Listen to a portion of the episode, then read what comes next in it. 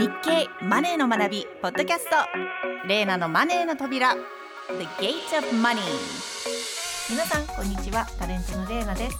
この番組は誰もが知っておきたいお金周りのニュースや知識についてマネー初心者の私が日経のマネーの達人にじっくり解説してもらうというものです。今回解説してくれるのは日本経済新聞マネー報道グループの長岡義之さんです。長岡さんよろしくお願いします。よろしくお願いします。長岡さんといえば得意技はポイント活動ですが最近はどうですか？前回の私の出番からは3000円分ぐらい減りましたね。あら。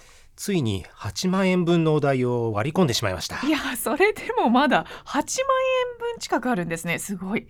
最近は何に使っているんですか？やっぱり夏なのでコーヒーやジュースですね。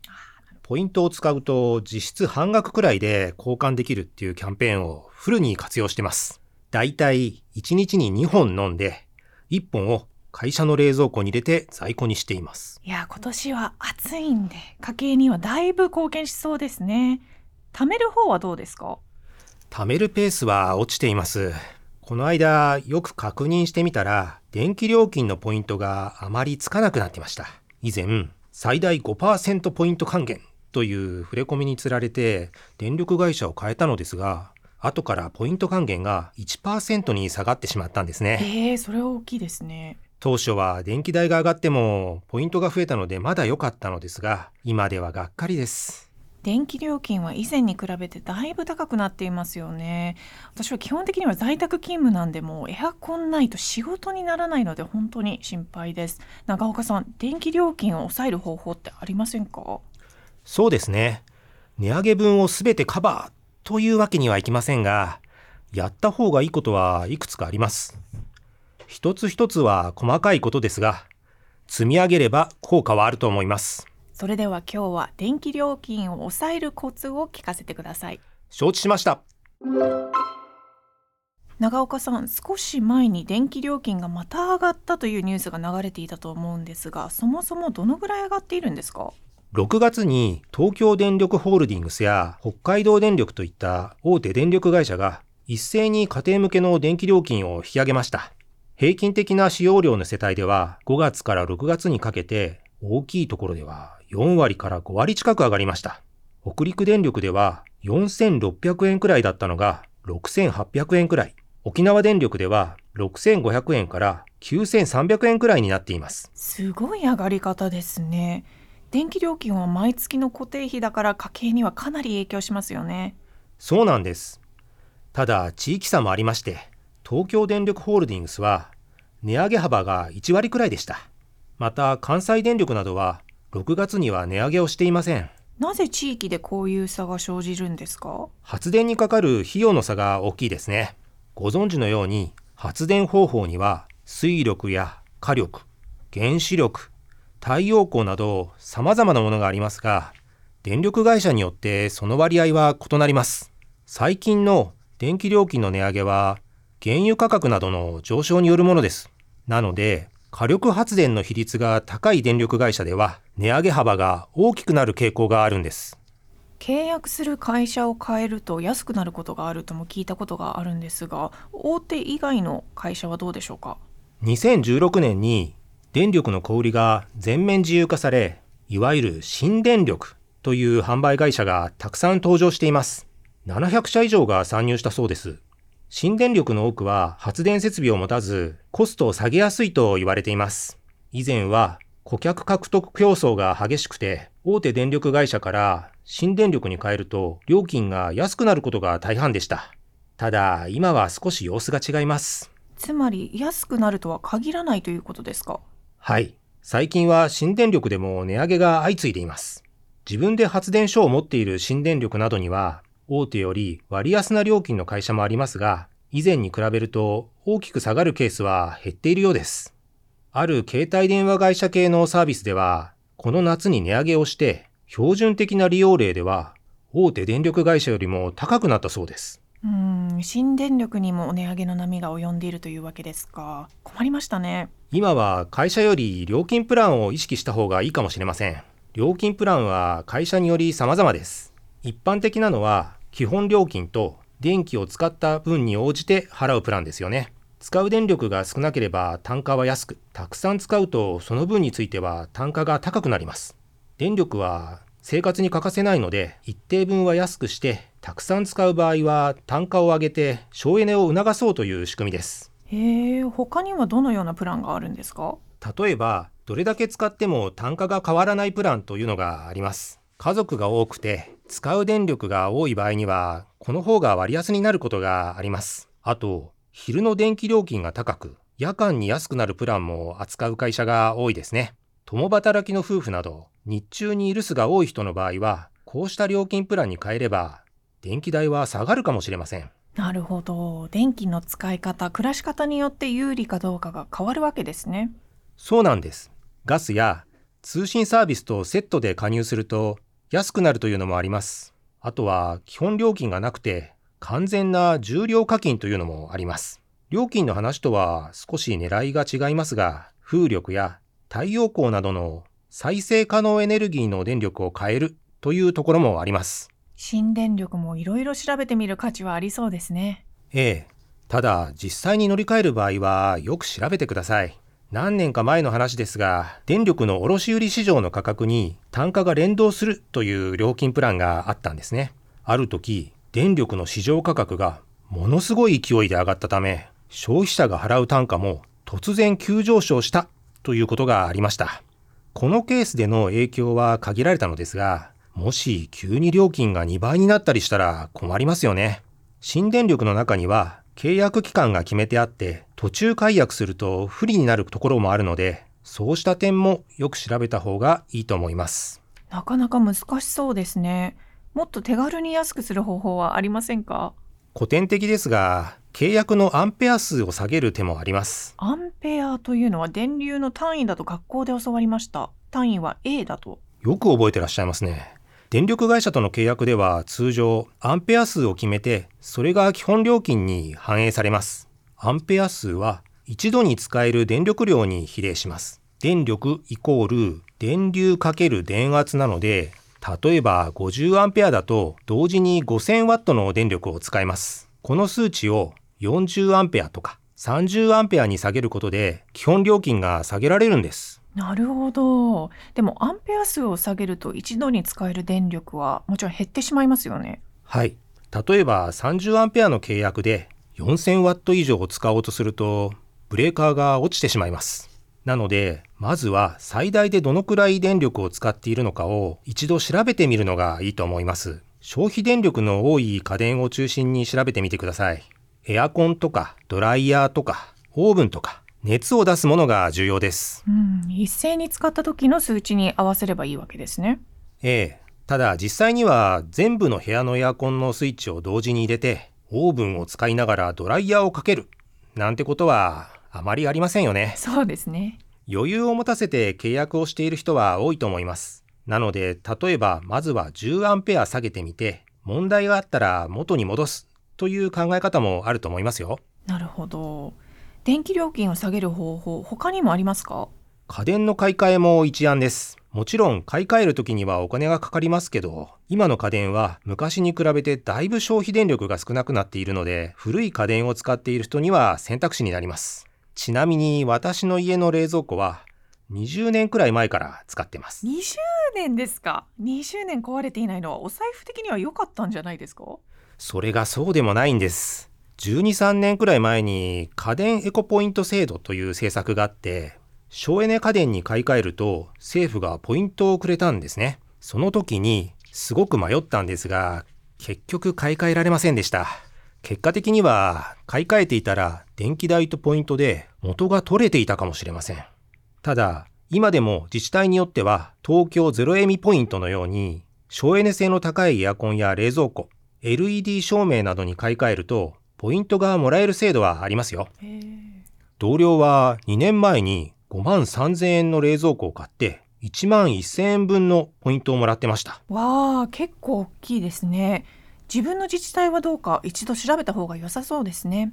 それで買い替えたらどのぐらいの節電効果があるんですか？これは今使っている家電やその機種によります。ひらがなで新旧さんと書く環境省のサイトがあって節電効果がどのくらいか試算できます。冷蔵庫やエアコン、温水洗浄便座などかなり詳細な設定ができます。ちなみに私の冷蔵庫はどうやら買い替えると年間の電気代が1万円以上も安くなるらしいです。えー、便利なサイトがあるんですね。新旧さん、私も後で見てみます。あと、私は電球が切れるたびに LED のものに変えてます。これも買い替えるときはちょっと高いんですけど、電気代が下がるので1年くらいで元が取れることもあるようです。いつも一番安い LED 電球を買ってますが、十分です。寿命が長くなるメリットもあるので、個人的にはおすすめですね。電球って場所によっては切れるとすごく困ったり、付け替えるのが面倒だったりしますからね。いやわかります。では、今ある家電製品を買い替えずに節約する方法はありますか？例えば、こまめに電気をつけたり消したりするとか。照明などはやらないよりはやった方が良いとは思います。うんただ、電力消費が大きいのは、冷蔵庫、エアコンあたりです。なので、電気代が大きい製品の使い方を工夫する方が効率はいいですね。冷蔵庫の使い方で節約する方法っていうのは開け閉めを減らすとかでしょうか？それもあります。冷気が出ていってしまうので、ドアを開ける時間は短いに越したことはありません。また、物を詰め込みすぎるのも冷やす効率が落ちるそうです。詰め込みすぎると中が見えなくて開けっぱなしの原因にもなります。あと、置き場所も重要だそうです。壁にぴったりくっついていると、外に放熱できなくて、電気代がかかりやすくなります。小さな工夫ですけど、そのぐらいなら難しくはないですね。最後に、今年は特に暑いのでエアコンを使う機会が多いと思いますが、エアコンの工夫はありますか？実はエアコンは照明と違って、こまめにつけたり消したりしない方がいいらしいです。エアコンは電源を入れてすぐなど室温を大きく変えるときに電力を多く使います。なので少し部屋を離れるくらいなら電源を入れたままにしておいた方がいいそうです。ちなみに私の部屋のエアコンは常に節電モードにしてあります。これちょっと意外なんですけど家電メーカー自身が検証してサイトで公表してますよね。私、ダイキンのサイトを見て驚いたのが、電気代節約のために風量を微風とか弱にする人がいるけど、そうすると部屋全体が冷えるまで時間がかかり、かえって高くつくという話でした。風量は自動設定がいいみたいですね。あと、フィルターの掃除も効果的です。フィルターを1年間掃除しないと、電気代が20%以上変わることもあるそうです。掃除は月2回ほどでいいようなので、掃除機をかけた時、ついでにさっと掃除をする流れにしておくのも良いでしょう。そのぐらいなら簡単にできますね。これだけ暑いと熱中症防止のためにもエアコンを使わざるを得ないので、むしろ使う前提で電気代節約を考えた方が良さそうですね。そうだと思います。無駄な電気は使わないに越したことはありません。でも、電気代を気にして体調を崩したり、生活の質を落としすぎたりしては意味がありません。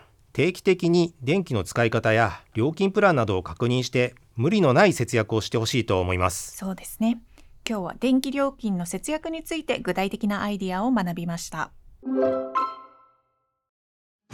続いてのコーナーはレイナの Funny Japan このコーナーは私のアメリカ在住経験と海外にいる友人たちから寄せられた情報をもとに外から見た日本の面白い点不思議な点を毎回一つ紹介していくコーナーです。今回のテーマは身だしなみです。日本では女性がメイクするのは当然のマナー男性は髭を剃るのがマナーだと聞いたことがあるんですが本当なんでしょうか？欧米ではメイクをするかしないか髭を剃るか剃らないかは、まあ、個人の自由でビジネス上も失礼には当たらないことがほとんどです。なのでちょっと不思議な気がするんですが長岡さんこれはなぜなんでしょうか？女性のメイクと男性が髭を剃るというのはまあサラリーマンのマナーと言っていいんじゃないでしょうか。あの含む規定とかで決めている会社も結構あると思います。そうなんですね。はい、メイクをしなさいって言うんですか、女性に対しては。女性はメイクをしてください、男性は髭を剃ってくださいっていうのは、あの接客業とか、あと営業関係なんかでは割と言われていることじゃないかという気がします。なるほど。偉い人はちょっと違うかもしれませんけど。えー、そうなんですね。アメリカの場合だと、まあ、メイクは確かに、まあ、する人しない人、あと、まあ、その度合いもありますよね、女性の場合。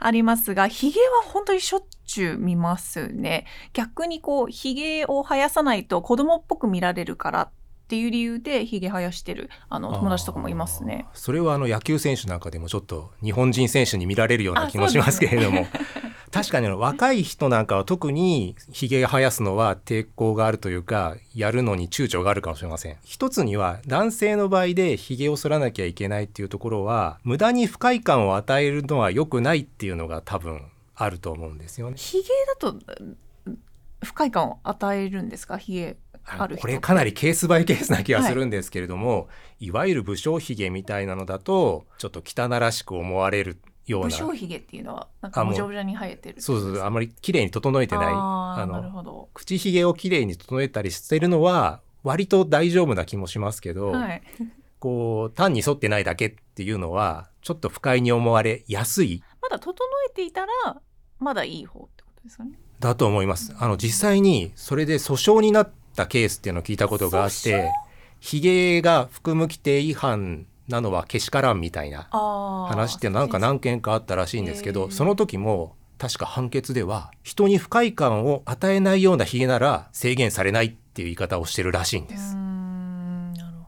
なので基本は法律的には OK だけど不快感を与えるような場合は必ずしもそうじゃないっていうことらしいです。なんかちょっとふわっとしてますね そうですね。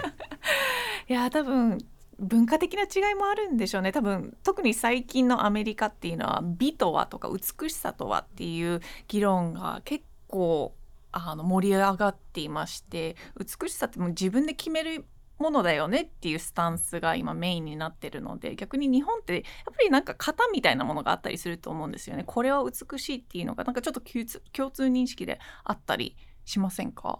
あでもそれはあると思います。ただおっしゃるように日本でも少しそういうのは寛容になってきているようなところもあるような気がしますね。そうですね、えー、スポーツ選手とかもそうですし、はいはい、会社でも偉い人は結構ひげ生やしていたりするっていうのもあるとは思います。はいはい、長岡さんはあの忘れたりすることはないんですか？ひげ剃るの。でちょっとあの出社しちゃったとかそういうハプニングはないんですか？忘れることはないですけどちょっとあのコロナの時に少し生やしてみたんですけど 在宅の時に。あの家族に不評でやめました。なんでですか？に似合いそうなんですか、ね、いやいやいやあの不快だって言われました。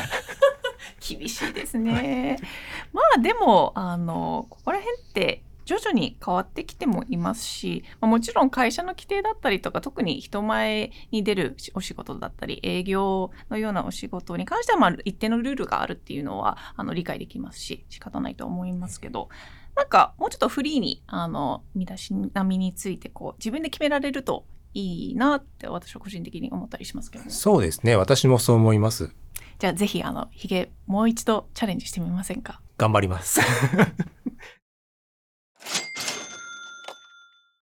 日経電子版のマネの学びではこれから資産を増やしたいという20代から40代の皆さんに向けた記事を多数用意しています。今回は電気料金を抑えるコツについてお話ししましたが日経電子版マネーの学びにも電気料金に関係する記事があります。例えば電気料金値上げ幅に差では今年の電気料金の値上げの理由や企業による対応の違いについて詳しく解説しています。電気代節約新電力の効果はという記事もあります。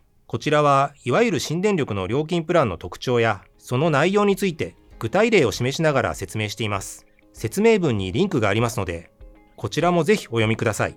長岡さん今回もありがとうございました。こちらこそありがとうございました。ではレーナのマネーの扉次回もお楽しみに